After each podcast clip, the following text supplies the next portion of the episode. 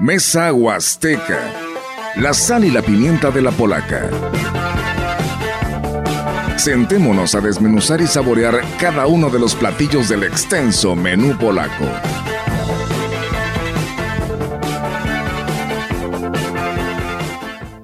Así es, amigos del auditorio, pues todo este extenso menú de información que tendremos para todos ustedes. Les damos la bienvenida a este espacio de Mesa Huasteca, hoy sábado primero de abril del 2023. Y que nuevamente saluda a mi compañero Rogelio. ¿Cómo estás, Rogelio? Buenos días. Buenos días, aquí estoy de nuevo. Me fui un ratito, pero ya regresé. Ya regresaste. Con toda tu actitud para llevar a cabo este, este programa de Mesa Huasteca, Rogelio, que será, no lo dudo, muy interesante por la invitada que tenemos el día de hoy. Sí, sí, sí, hay que tener buen humor siempre, eh, porque eso es lo que debemos proyectar para nuestro público y hoy será muy interesante conocer y que el público también se entere de esta gran trayectoria de una licenciada, una doctora que pues ha, digamos, tenido la oportunidad no tan solo de prepararse, sino también de ser reconocida en todo lo que ella ha hecho. Así es, Rogelio, y bueno, sin tanto preámbulo, ¿te parece si la presentamos? Le damos la bienvenida. Hoy la, la, saludamos eh, vía telefónica a la doctora Carmen eh, del Pilar Suárez Rodríguez, el cual nos da muchísimo gusto que el día de hoy esté con nosotros en este espacio de noticias. Ella es profesora, investigadora eh, y, coordina, y coordina la Academia Regional Huasteca Sur en la Universidad Autónoma de San Luis Potosí, allá en Tamazunchale, el cual nos da muchísimo gusto saludarla. Maestra Carmen, ¿cómo está? Muy buenos días y bienvenida a este espacio de Mesa Huasteca. Hola, buenos días. Muchas gracias por la invitación y por estar pasando estos, estos momentos con ustedes y con el auditorio. Muchísimas Muy contenta de estar aquí. Gracias y pues nosotros también el que el día de hoy nos esté acompañando en este programa de Mesa Huasteca. Si le parece vamos a hablar tantito de quién es la maestra, la doctora Carmen del Pilar Suárez Rodríguez. Ella es coordinadora del programa internacional Equipos eh, Temáticos y experta en educación STEAM. Eh, licenciada en electrónica, física, Facultad de Ciencias de la Universidad Autónoma de San Luis Potosí, con maestría en metalurgia e ingeniería de materiales. Eh, y pues bueno, ha tenido toda una trayectoria de premios, de reconocimientos que ella nos estará hablando pues de todo esto y pues la verdad que, que vale la pena todo este trabajo que ella ha realizado y es por ello que hoy la tenemos aquí con nosotros. Y bueno, maestra, pues platíquenos precisamente de, de este tema tan especial y tan específico que tiene que ver la ciencia eh, dentro de las actividades educativas. Muchas gracias. Pues sí, efectivamente, el trabajo que hacemos desde la Coordinación Académica Región Huasteca Sur, que es un campus que abrió eh, la Universidad Autónoma de San Luis Potosí en el 2012 con la intención pues de contribuir a mejorar las condiciones de vida de la región Huasteca Sur yo llegué en esa eh, como profesora investigadora, yo ya era profesora de la universidad en el departamento físico-matemáticas, pero pues llegué a Tamazunchale con la intención también de, contribuir con un granito de arena, ¿no? La formación que yo tengo, efectivamente yo soy egresada de la universidad en, en la licenciatura en electrónica física, después hice el posgrado en metalurgia, en ingeniería de materiales, ahí mismo en la universidad, y más adelante estudié un doctorado en física educativa en el Centro de Investigación en Ciencia Aplicada y Tecnología Avanzada del Instituto Politécnico Nacional. Entonces, cuando llego a Tamas, dije, bueno, ¿cómo podemos contribuir desde esta formación? ¿Qué podemos hacer, sí, nuestros estudiantes, eh, como aprendan mejor la física, las ciencias, para que sean buenos ingenieros? Yo estoy adscrita al programa de Ingeniería Mecánica Eléctrica y actualmente soy la coordinadora de la carrera de ingeniería mecánica eléctrica, donde un área donde las mujeres pues normalmente no tenemos una participación muy amplia, entonces pues todo este escenario se conjuntó para decir, bueno, ¿qué vamos a hacer? ¿Qué podemos hacer desde nuestra trinchera? Y empezamos a trabajar con actividades de ciencia para niños. No había realmente un programa y ni siquiera había actividades de divulgación científica para los niños y entonces pues se abrió una oportunidad de comenzar a trabajar aquí. Empezamos a hacer algunas eh, visitas a las escuelas, iba primero yo sola en mi carrito, así hasta las comunidades más alejadas eh, a gracias a Dios profesores nos fueron abriendo las puertas y se fue creando una, una interés por los niños, por sus familias, especialmente por los profesores en la región. Y así pudimos pues comenzar a trabajar con estas acciones que se fueron convirtiendo de ser esfuerzos individuales, se convirtió en más que actividades en un programa de formación y divulgación de la ciencia en toda la, región Huasteca Sur y pues hemos podido atender alrededor de, por poner un número, no yéndonos tan, tan lejos, alrededor de 40 mil niños y más de 10 mil profesores en la zona atendidos con estas actividades de ciencia. Doctora, ¿qué representó para usted ser reconocida en el ámbito científico allá en Tamazunchale en el año de, 2017? Pues es muy importante precisamente por eso, porque eh, las mujeres normalmente nos reconocen en, en, otras áreas, incluso por ejemplo en la música, digo, hasta Madonna no había habido una mujer que estuviera en el, en el top ten y su canción durante muchos años, pues ha sido difícil el transitar de las mujeres en las áreas, pero especialmente en la ciencia.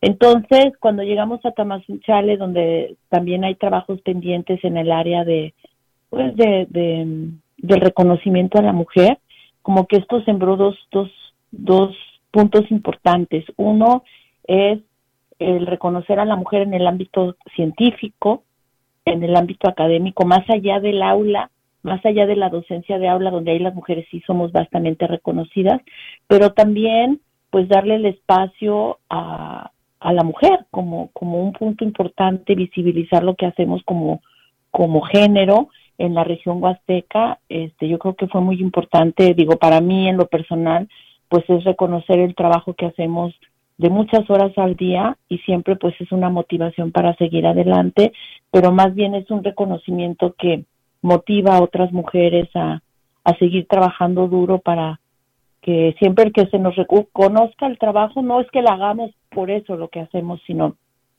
pues simplemente es un motivador más, ¿no? Y no nada más es para mí, sino para todo el equipo que trabaja conmigo y pues otras niñas que trabajan de cerca con nosotros, pues se van reflejando en estos pequeños logros y se van convirtiendo en motores para, para el cambio de la sociedad. Sí, y además pues eh, es usted un ejemplo, aparte para que impulse a las demás mujeres no tan solo a ser reconocidas, sino a prepararse y a ser como usted. Un año antes, en 2016, usted fue reconocida en el ámbito académico por el gobierno del estado de San Potosí. ¿Cuál fue la satisfacción? Ah, pues aquí me dio mucho gusto cuando cuando me nombraron para el premio. Yo justo venía llegando, me recibí una llamada. Yo estaba llegando a España a un intercambio académico y me dijeron, ay, es que acá acabo de ganar el premio. Y yo dije, ay, qué bueno, pero la esperamos aquí pasado mañana, una cosa así. Le dije, pues no puedo porque estoy en España y vengo llegando y no alcanzo, ¿no? Entonces eh, me dijeron en ese momento que iban a verificar si lo podían otorgar porque yo no estaba presente, pero sí, Afortunadamente mi hermana también, que tiene una trayectoria muy importante en la región, pues ella me hizo el favor de ir a recogerlo. Y sí, igual, estos, estos premios pues son, precisamente llegó ese, ese en un momento que yo estaba atravesando una situación en mi vida y, y pues también hace que uno vea que, que a veces te preguntas, híjole, todo este trabajo realmente vale la pena, realmente estamos en el camino correcto y pues van sirviendo como para apuntalar el trabajo que hacemos y, y pues motivarnos, darnos una bocanada de aire para, para poder seguir adelante, ¿verdad?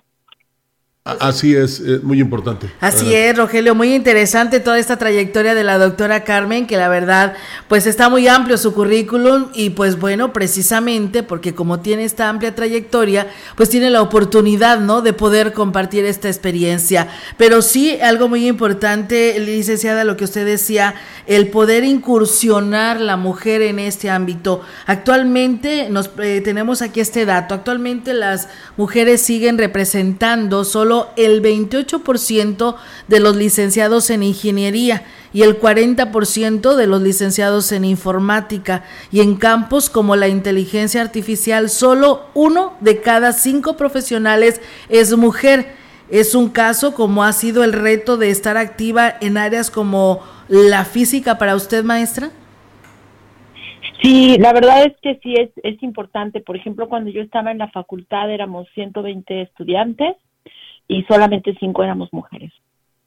Y eso se mantiene pues no solamente en, lo local, ¿no? En el estado de San Luis Potosí, sino que es extensivo para, para otras carreras, incluso países pues de primer mundo, ¿no? En Alemania y Estados Unidos solo 19 mujeres de cada 100 son físicos.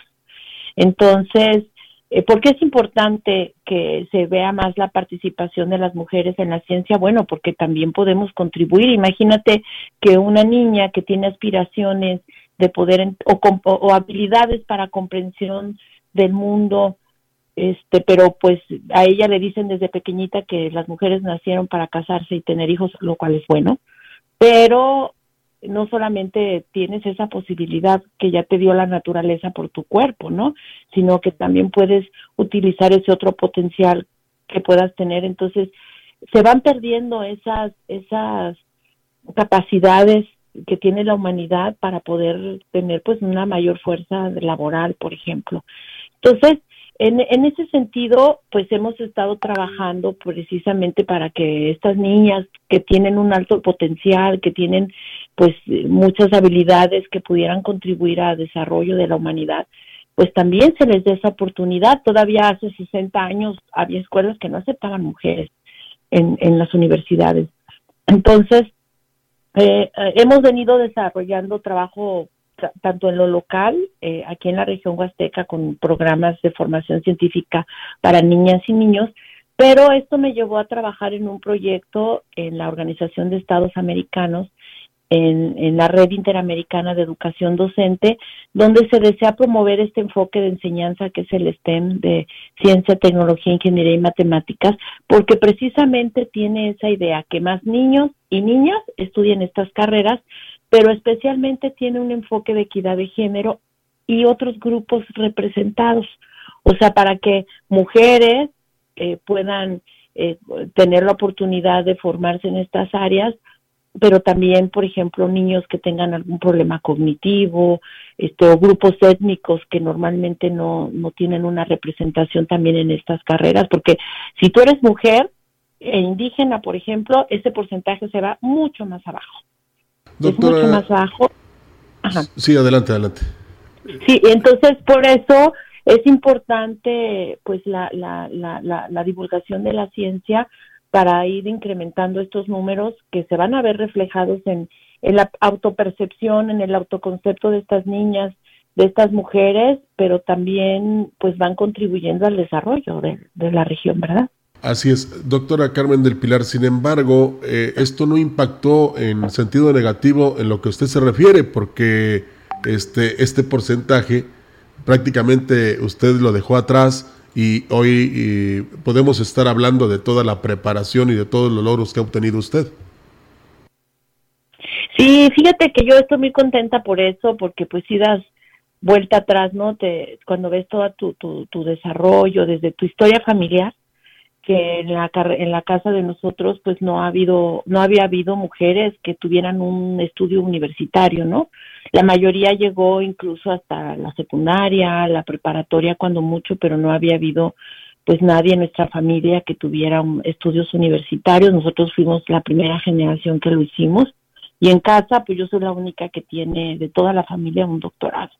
Entonces todavía estamos presentando pues estos estas brechas, estas cosas hay que irlas cerrando, porque lo que ocurre en mi familia ah, ocurre seguramente en muchas otras, y eso te va ayudando a, a, ponerte metas y ponerte mm, cosas. De mí en lo personal me ayudaron eh, pues muchos profesores y profesoras desde que estaba en la secundaria, en la preparatoria, pero especialmente en la universidad.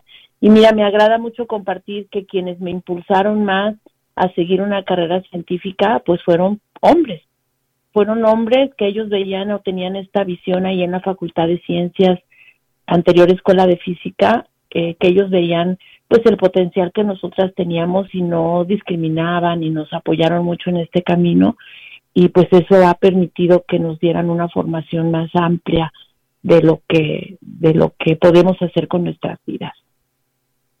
Em, doctora Carmen del Pilar, eh, también vemos aquí eh, usted nos dice de, de, todo este trabajo que usted ha hecho como mujer en cuanto al tema de la ciencia, pero sí sería muy importante eh, desde qué edad es recomendable involucrar a las niñas, niños en estas áreas como la física, la química y las matemáticas, porque bueno, sabemos que usted está trabajando precisamente en este tema, en las niñas y las mujeres haciendo ciencia. ¿Cómo podemos, este, cómo nos puede responder esta, esta pregunta con respecto a este tema? Mira, no hay edad. No hay edad. Justamente ahorita vino a visitarme una amiga, traía su bebé y el bebé estábamos platicando de, de, cómo podemos ir potenciando primero los sentidos para eh, poder eh, tener una comprensión del mundo. Entonces tú tocas, no sé, un terciopelo, tocas una lija y vas sintiendo diferentes experiencias. Eh, pero eso está asociado a conceptos de ciencia lo que es lisito, suavecito, contra lo que es rugoso, lo que es duro, etcétera. Y en ese momento que tus sentidos te dan ese mensaje, lo podemos comenzar a traducir a conceptos de ciencia. Yo tengo dos hijos, uno de ellos este, empezó conmigo a trabajar muy pequeñito desde los dos años, a compartir conmigo actividades de ciencia.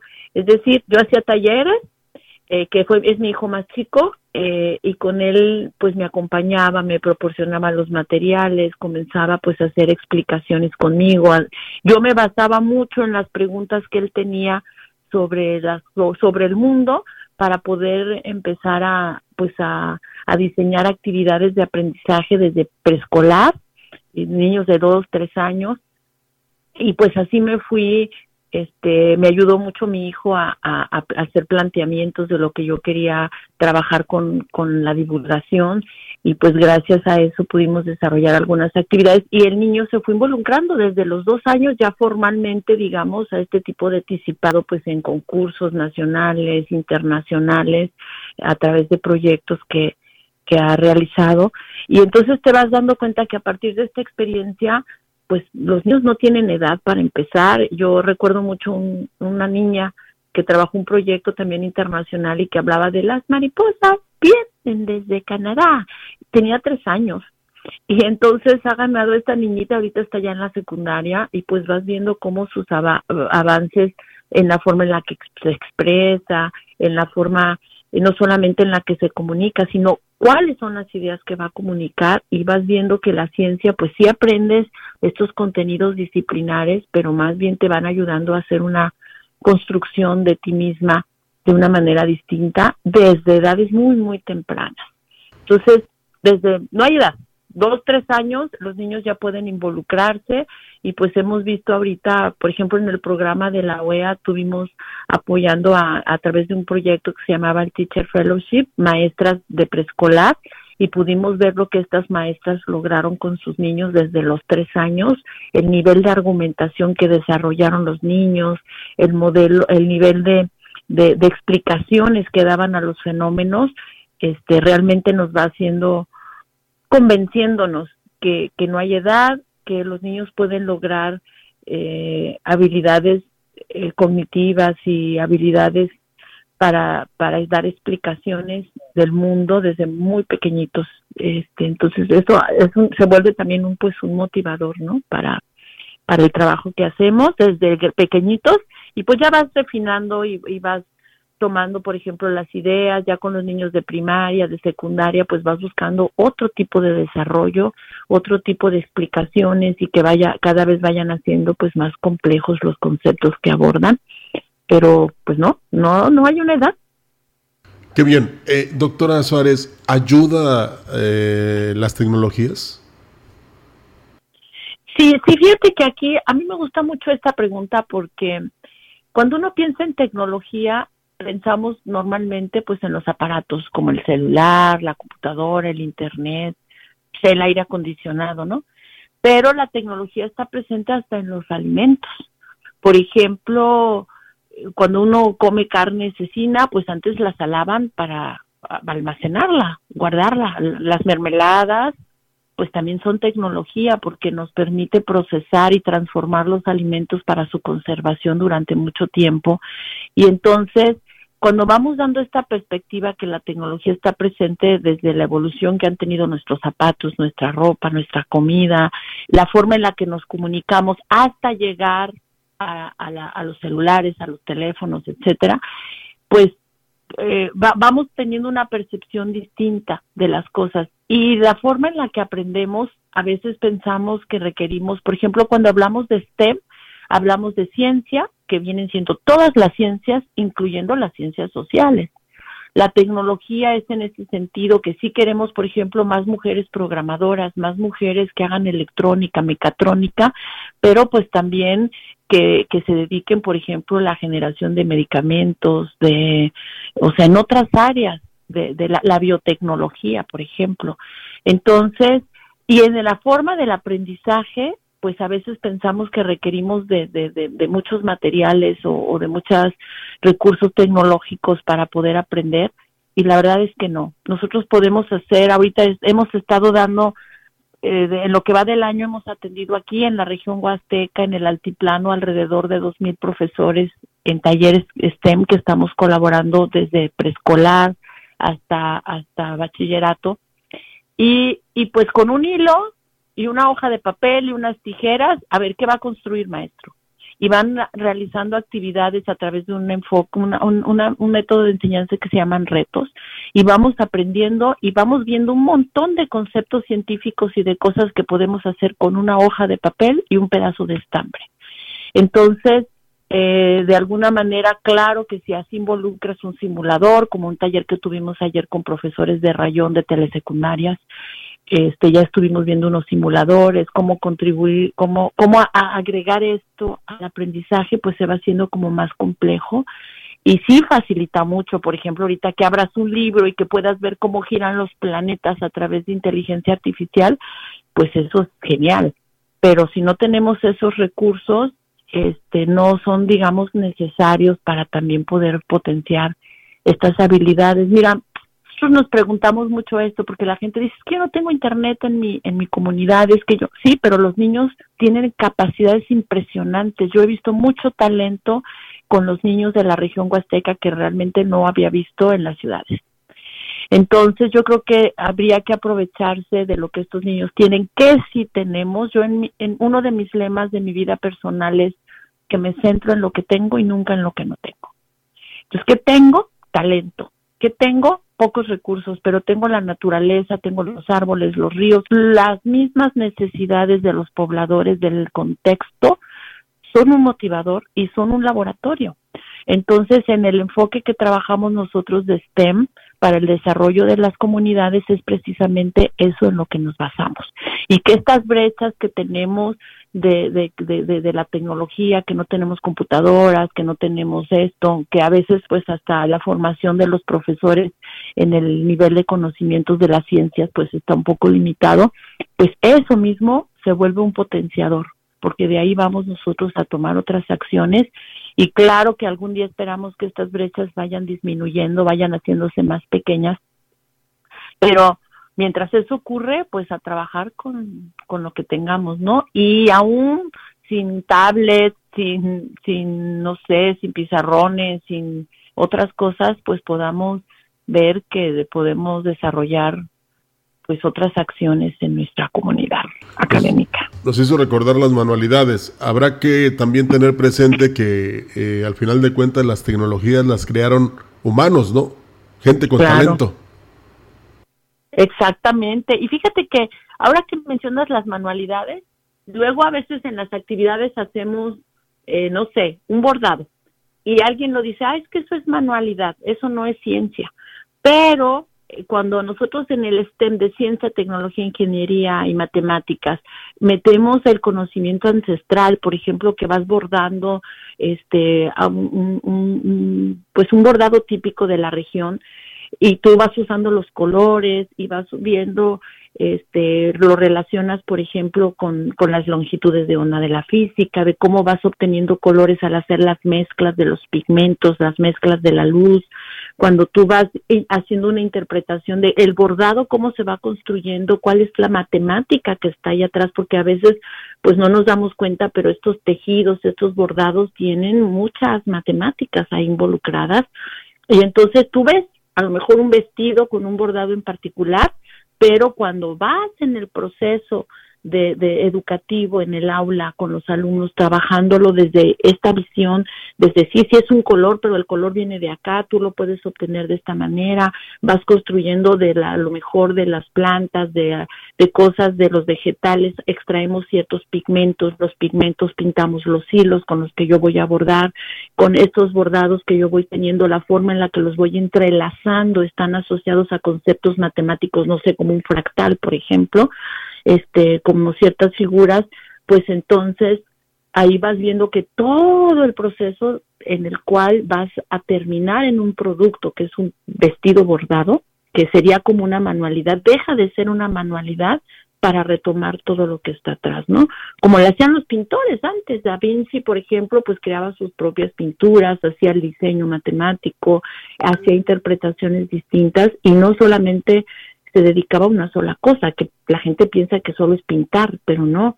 Entonces, acá cuando hacemos cosas de STEM y trabajamos con estas niñas, con estos niños, pues tratamos de retomar todos estos procesos y sobre todo darle un valor a nuestra identidad cultural, de dónde somos, de dónde estamos y poder hacer una preservación también de la biodiversidad que nos rodea, porque de ahí pues somos un, uno con la naturaleza y, y nos ayuda a tener esa, ese arraigo territorial que pues desafortunadamente se pierde, por ejemplo, con la migración, con la integración de, de mm, pues de la televisión y del internet y de, y de, la eh, que se van uniendo todas estas culturas y es muy fácil tener, entonces vamos como perdiéndonos en el camino. Y justamente vamos recuperando todas estas partes en los procesos de enseñanza y, la visión que tenemos del mundo es distinta y ya no es una manualidad, ya es un producto académico basado en conocimientos varios de manera transversal unidos.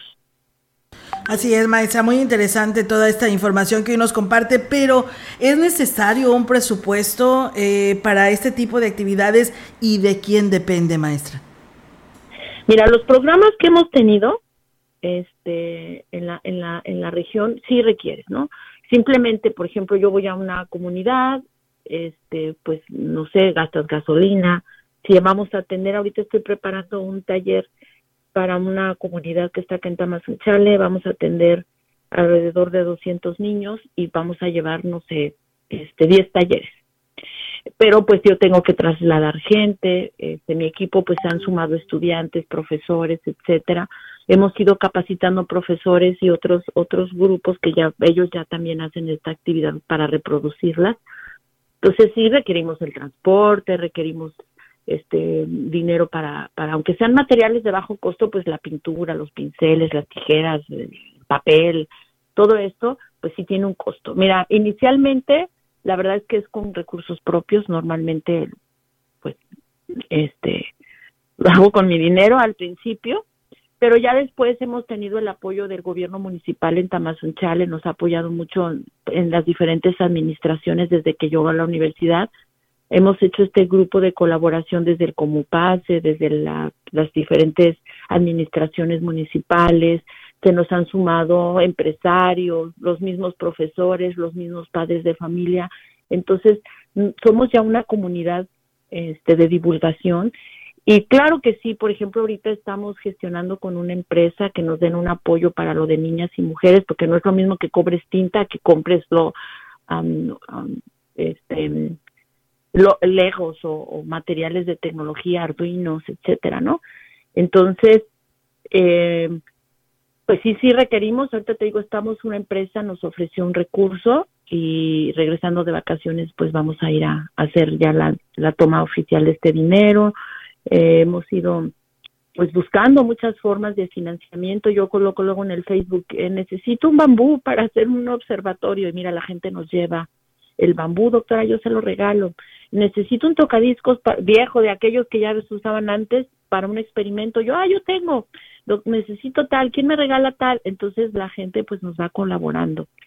Pero lo ideal sería así tener un recurso destinado para estas actividades de ciencia desde los gobiernos, por ejemplo, municipales, desde los consejos de ciencia, este, mm, históricamente pues no ha habido mucho apoyo para este tipo de actividades, eh, aunque sí se ha podido lograr algunas cosas, pero yo creo que sí es una tarea pendiente, pero a pesar de eso, pues se hacen, se hacen las cosas porque con lo que hay. Si tenemos mil niños y pues si les toca de a peso el taller, pues ya son mil pesos. No, ahorita en Tamazunchale tuvimos en el marco del Día de la, Internacional de la Niña y la Mujer en la Ciencia, tuvimos alrededor de 40 talleres donde participaron niños y sus profesores ya como expositores y nos visitaron cerca de 2.000 niños en esta actividad que hicimos con el municipio. El municipio nos puso las mesas, las sillas, el sonido. Eh, los mismos maestros con sus niños pagaron sus propios eh, materiales con los que iban a hacer. Las instituciones como las telesecundarias, no sé, la Enrique Gandhi, la universidad, cada quien pagó su propio transporte para llegar a la localidad entonces, de poco a poquito, pues se van haciendo muchos, sumando muchos esfuerzos para hacer esto posible. Y mira, tuvimos un evento maravilloso y que si hubiéramos tenido otro tipo de recursos, pues la calidad de los materiales, de los talleres, pues se va incrementando, ¿no? Y podríamos tener más niños que vinieran como asistentes a disfrutar de las actividades y, ¿por qué no? Más niños como ponentes, porque si en una feria tuvimos 4.500 asistentes, eh, de muchas localidades y ahí tuvimos ochenta y tantos talleres, pero hicimos un evento donde maestros nos eh, tuvimos como un mini congreso, los maestros dieron una donación y con eso pagamos, por ejemplo, el transporte de, camioncitos de niños y sus familias que vinieron de comunidades que muchos de ellos ni siquiera habían viajado nunca a la cabecera municipal de Tamazunchale. Entonces, pues sí, sí se requiere de, de, suma de esfuerzos, de voluntad política, de voluntad de, de, todos los actores sociales, este, pero sí sería ideal tener pues otros esquemas ya más sistematizados de recursos para estas actividades. Además de que, de que vale la pena, porque ya con todo esto que usted nos ha compartido, pues yo creo que, que sí se requiere de este presupuesto. Doctora Carmen, pues aquí le manda saludos a su hermana, la licenciada Irma Suárez, eh, y saludos por supuesto a todo el equipo de Mesa Huasteca, le mandan este saludo. También Marcelo de la Rosa, saludos a Pilar Suárez desde Chile y a todos quienes están en sintonía. ¿Cómo ve, eh, maestra? Le mandan estos saludos. Te cuento, muchas gracias Irmita un abrazo, te quiero mucho. Marcelo, pues ni se diga, querido Marcelo de la Rosa, eh, Marcelo de la Rosa como director internacional de Resinatur, que es esta red de ciencia, naturaleza y turismo que nos ha alojado a muchos investigadores de toda América e Iberoamérica más bien, donde pues hemos podido colaborar juntos en, en, atendiendo problemas locales y pues la dirección y el apoyo, como les comentaba hace rato, ¿no? Uno mm, a veces te sientes solo, no sabes por dónde hacer, quieres hacer cosas, pero pues realmente no es tan sencillo hacer puedes empezar tú, yo les menciono a los maestros, yo empiezo a hacer algo, pero si no tienes quien te acompañe, así como un primer seguidor, alguien que te impulse, como ustedes en este momento que me están dando una voz y un espacio para que la sociedad se vaya pues conociendo de nuestro trabajo y vayando que pueden ellos mismos colaborar y decir yo puedo hacer una donación, puedo hacer esto, puedo apoyar, pues estas cosas se van haciendo importantes. Los medios de comunicación son muy, muy importantes para hacer que nuestras actividades crezcan y estas redes como la Resinatur, este, como el apoyo de Marcelo desde Chile, desde tantos lugares, pues eso nos va haciendo que las cosas crezcan. Les cuento que ahorita traigo un proyectito muy bonito que es un camioncito para llevar ciencia a las comunidades, que se llama un laboratorio móvil, es un laboratorio STEM móvil.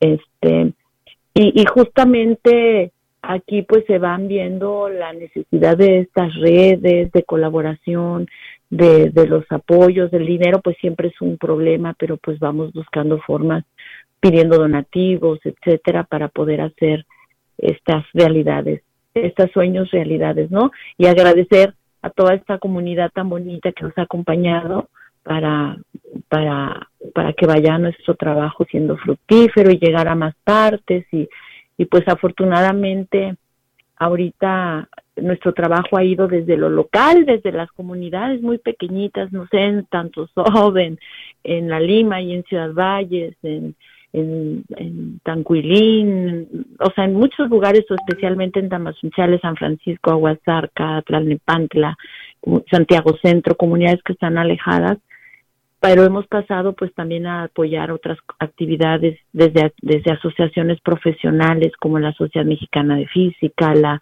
American Physics Teacher Association, que es una asociación de más de 100 mil profesores en, en el mundo, en la cual tengo la oportunidad de pertenecer en la sección México en la mesa directiva ya desde hace unos años, en la Mesa Interamericana del Diálogo por la Educación en Ciencia, que es una asociación de asociaciones de educación en ciencia, de la cual ahora soy la vicepresidenta.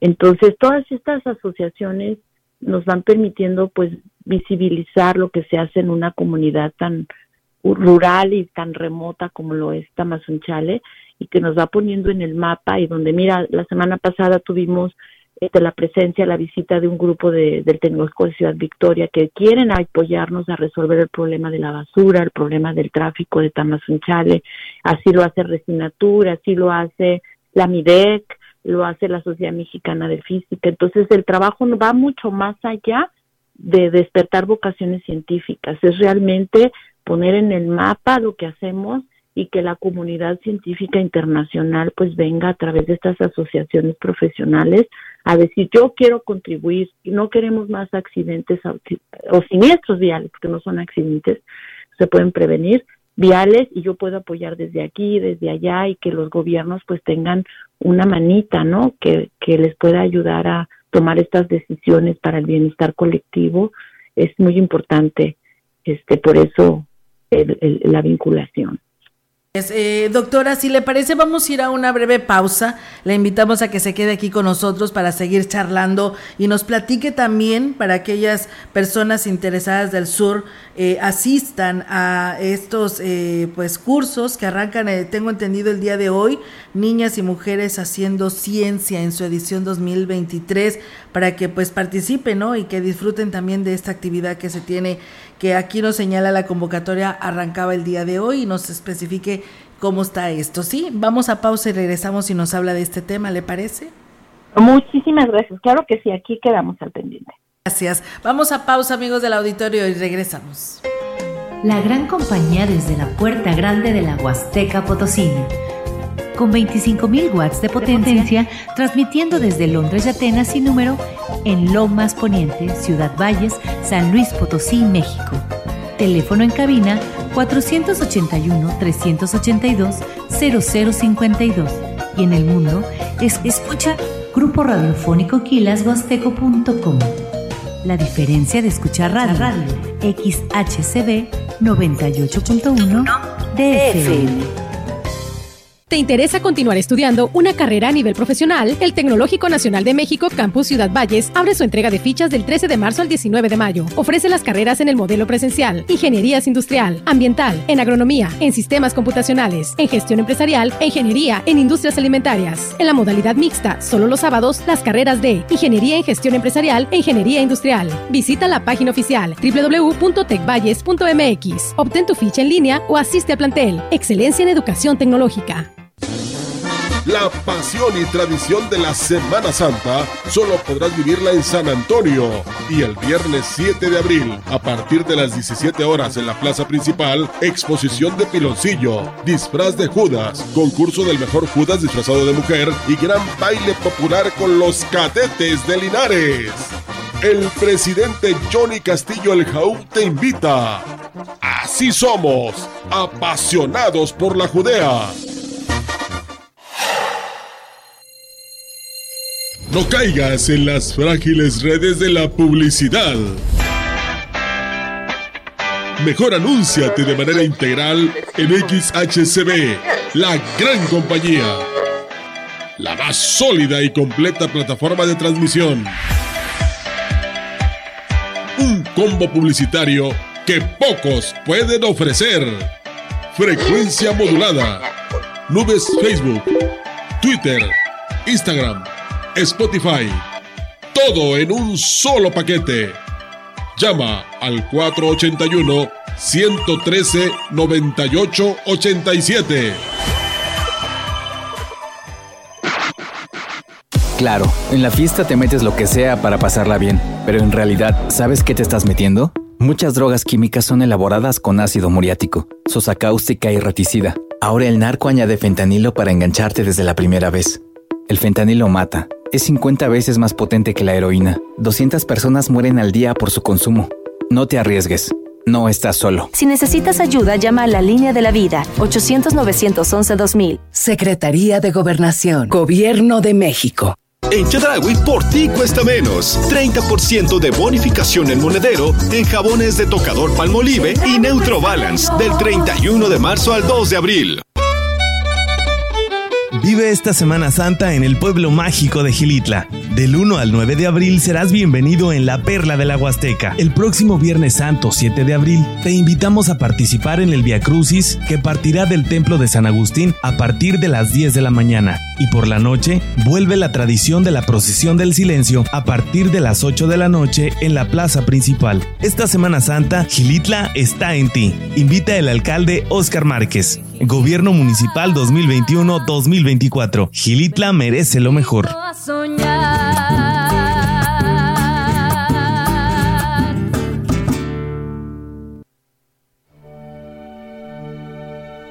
El Via Crucis, como ejercicio espiritual de gran arraigo en la piedad tradicional de la Iglesia Católica, pretende reavivar en la mente y en el corazón la contemplación de los momentos supremos de la entrega de Cristo por nuestra redención propiciando actitudes íntimas y cordiales de dolor de corazón, confianza, gratitud, generosidad e identificación con Cristo. Sexta estación. La Verónica enjuga el rostro de Jesús. Vengan, benditos de mi Padre, reciban la herencia del reino, porque tuve hambre y me dieron de comer. Era forastero y me acogieron. Estaba desnudo y me vistieron.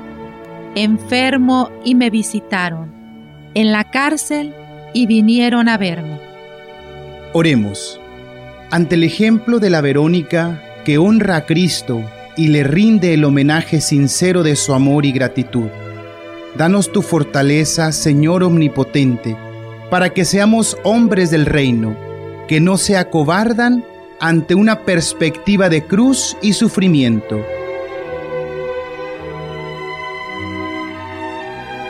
Padre Santo, que a la constancia del dolor en nuestra vida sepamos responder con amor y a la intensidad del sufrimiento con el ofrecimiento. Por el mismo Cristo nuestro Señor. Amén.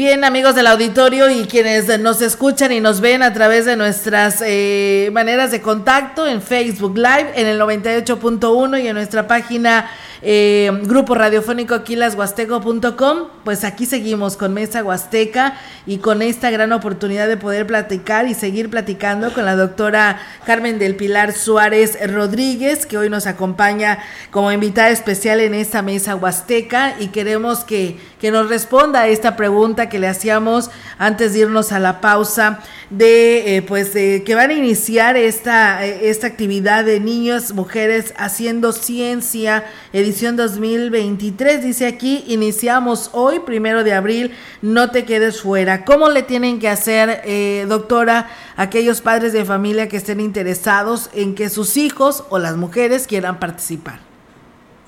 Ah, eh, muchas gracias. Mira, me encanta este programa.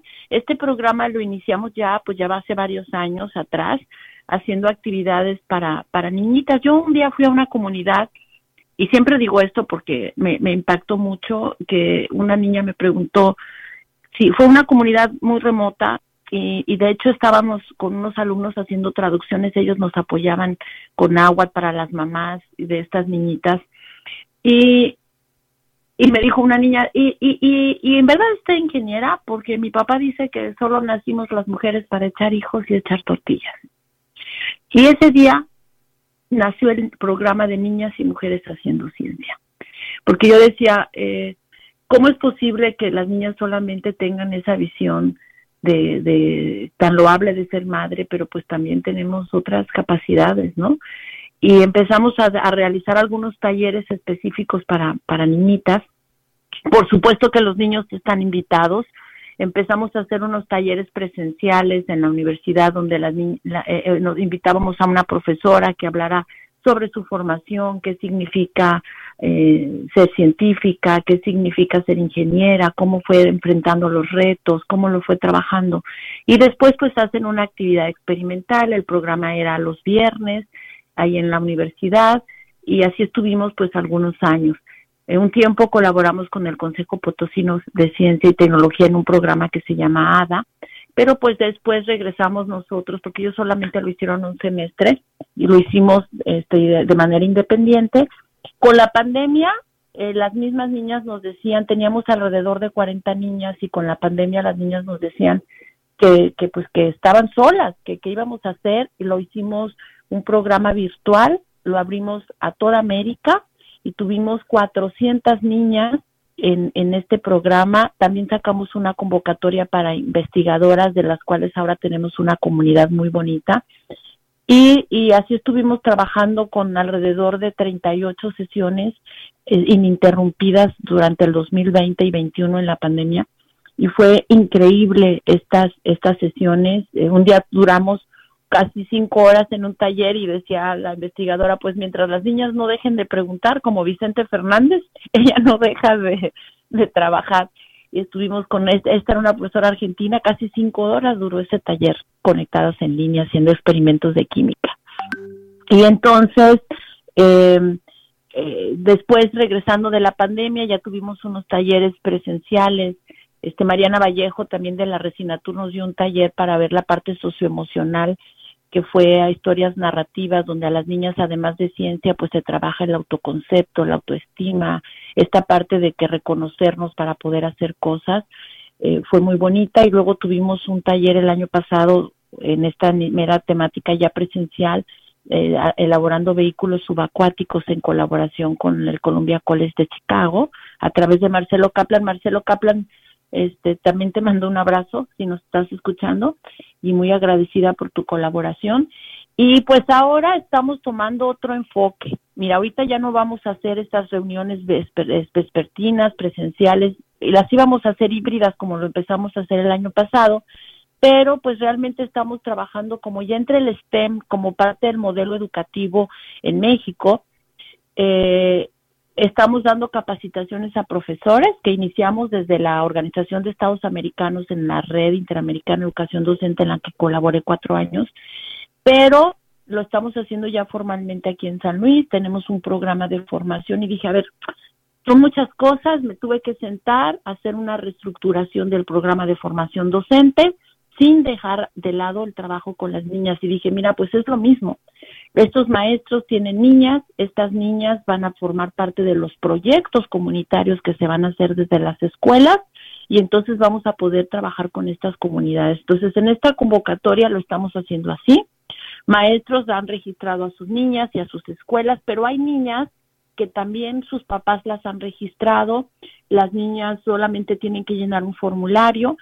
ahorita en realidad estas dos semanas, hasta la idea es que terminara el registro el día de hoy para poder sentarme, ver quiénes son los inscritos, cómo vamos a trabajar y asignarles una investigadora de este grupo tan maravilloso que tenemos eh, de, de las mujeres haciendo ciencia y entonces poderlas poner en contacto con las escuelas y darles una especie de mentoría Ah, para que las niñas vayan desarrollando sus capacidades al mismo tiempo que se va trabajando en un proyecto, que en algunas ocasiones va a ser la niña con su mamá o la niña sola, junto con, obviamente, con el apoyo de las científicas y científicos.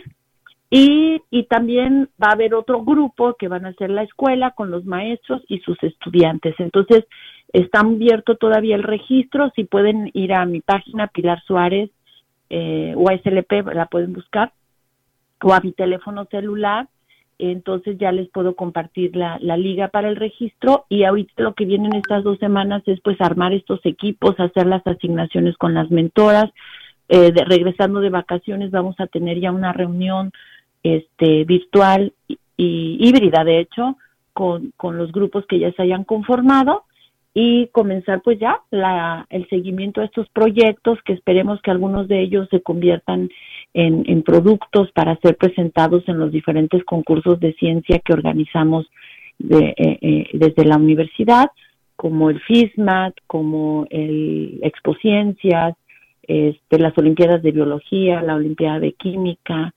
y, y pues las ferias, sobre todo las ferias de ciencia y tecnología, que más niñitos pues vayan sumándose como ponentes y, y, mostrando el camino también a otros niñitos en esta dinámica. Entonces, para el programa de niñas y mujeres haciendo ciencia en sus diferentes fases, pues ha tenido diferentes transformaciones y ahorita en esta época vamos a centrarnos más en las mentorías individuales. Vamos a ofrecer sí algunos talleres, por ejemplo, de cómo elaborar un proyecto, etcétera, de manera colectiva, pero más bien se va a hacer una asesoría individualizada para que vayan sacando adelante sus proyectos. Por ejemplo, ahorita tenemos un proyecto con una telesecundaria que se está trabajando con un sembradío, pero no es que nada más siembren sus flores, es que van a estar desarrollando, por ejemplo, cómo llevar el agua del río a las, al, al, para el sistema de riego, cómo se va a hacer el sistema de riego, cómo se va a hacer la captación del agua, cómo se va a hacer pues el monitoreo a través de un sistema, por ejemplo, del invernadero, como, perdón, de, de un sistema de monitoreo para ver la temperatura, la humedad de la tierra, cómo voy a ver la calidad de la tierra, dónde voy a sembrar, o sea, cómo voy a registrar el crecimiento de las plantas, llevar un conteo, qué voy a hacer con los productos, por ejemplo, las pétalos de la flor cuando crezcan, con las semillas, etcétera. O sea, es todo una serie de mini proyectos donde nosotros damos esas mentorías y ese acompañamiento pues va a hacer que las niñas vayan teniendo sus propios productos, obviamente acompañados ya sea de sus profesores o exclusivamente de las científicas. Es un programa pues que apenas estamos empezando, es una metodología que estamos pues todavía diseñando en la marcha y que vamos a ver pues cómo nos funciona especialmente por la cantidad de, de, de, de, participantes que manejamos, ¿no? Si fueran 5 o 10, pues bueno, sería como mucho más fácil, pero este te digo que la última vez tuvimos 400 asistentes y pues esto vamos viendo todavía, estamos colaborando aquí el equipo como pensando de cómo vamos a a trabajar para que todos lleguen a buen término estos proyectos y pues nuestra comunidad va creciendo de manera muy importante. Muy interesante, doctora Carmen del Pilar Suárez Rodríguez. Desafortunadamente el tiempo destinado para este programa de Mesa Huasteca ya se nos terminó. Eh, pues una última frase o mensaje que pueda vertir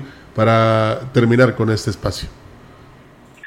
Pues la última frase sería, acompáñenos siempre entre sociedad y la ciencia con beneficio social es como la apuesta que nosotros hacemos y súmense, súmense a nuestras actividades y desde todos los niveles sociales y actores sociales invitados a participar. Muchísimas gracias, agradecer siempre a ustedes como medios de comunicación, muchas gracias por la invitación y pues a todos nuestros colegas que nos apoyan, eh, sobre todo a las niñas, niños, profesores que, que nos dan su confianza, muchísimas gracias. Así es, eh, doctora, y pues bueno, ahí en las redes sociales ya ha recibido muchas felicitaciones. Cintia Zamora le manda eh, felicitar por su gran labor eh, de compartir el conocimiento con las niñas y mujeres.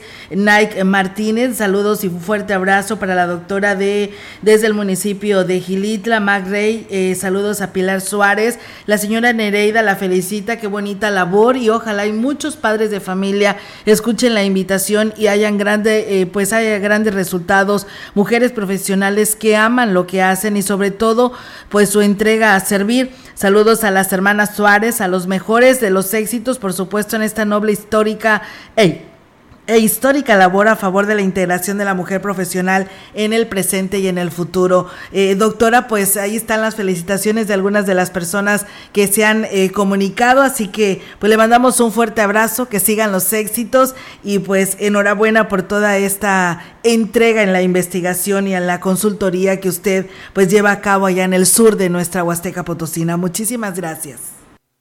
Muchas gracias, hasta pronto. Gracias, pues bueno, ahí está la participación de la doctora Carmen del Pilar Suárez Rodríguez. Si usted se la perdió, pues recuerde, ahí está la retransmisión en nuestras redes sociales, en nuestro podcast de CB La Gran Compañía. Pues nos vamos. Sí, claro, hasta pronto. Hasta pronto y pues que tengan un excelente fin de semana. Muy buenos días. Esto fue Mesa Huasteca.